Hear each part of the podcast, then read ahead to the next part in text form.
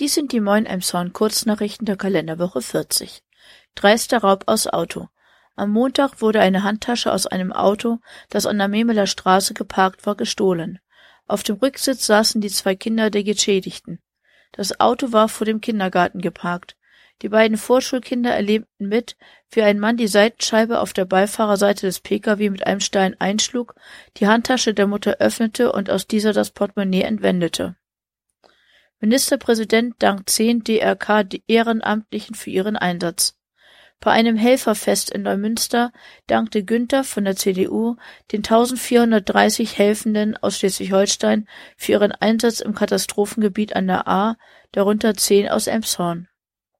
23-Jähriger will Revision. November 2019 an der Bushaltestelle parkte Angeklagte einen Wagen auf der Busspur im absoluten Halteverbot.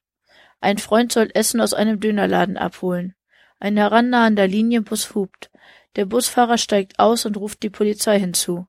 Daraufhin fuhr der Angeklagte auf den Busfahrer langsam zu, der sich zwischen Bus und seinem Fahrzeug befand. Bei der anschließenden Flucht über den erhöhten Bordstein der Haltestelle wurden weitere Passanten verletzt. In erster Instanz wurde eine siebenmonatige Haftstrafe zur Bewährung verhängt. Nächster Verhandlungstag am Landgericht Itzehoe ist der 19. Oktober.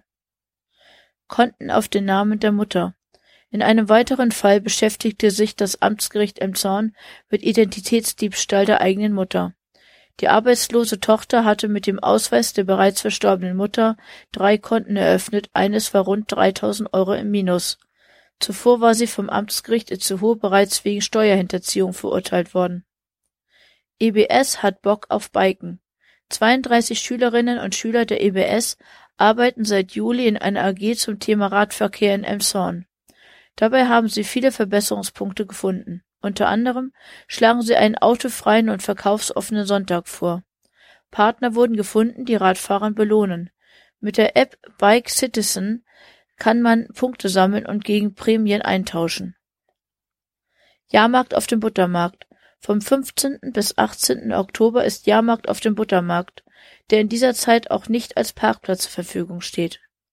Soweit die Kurznachrichten. Wir wünschen euch einen guten Start in die neue Woche.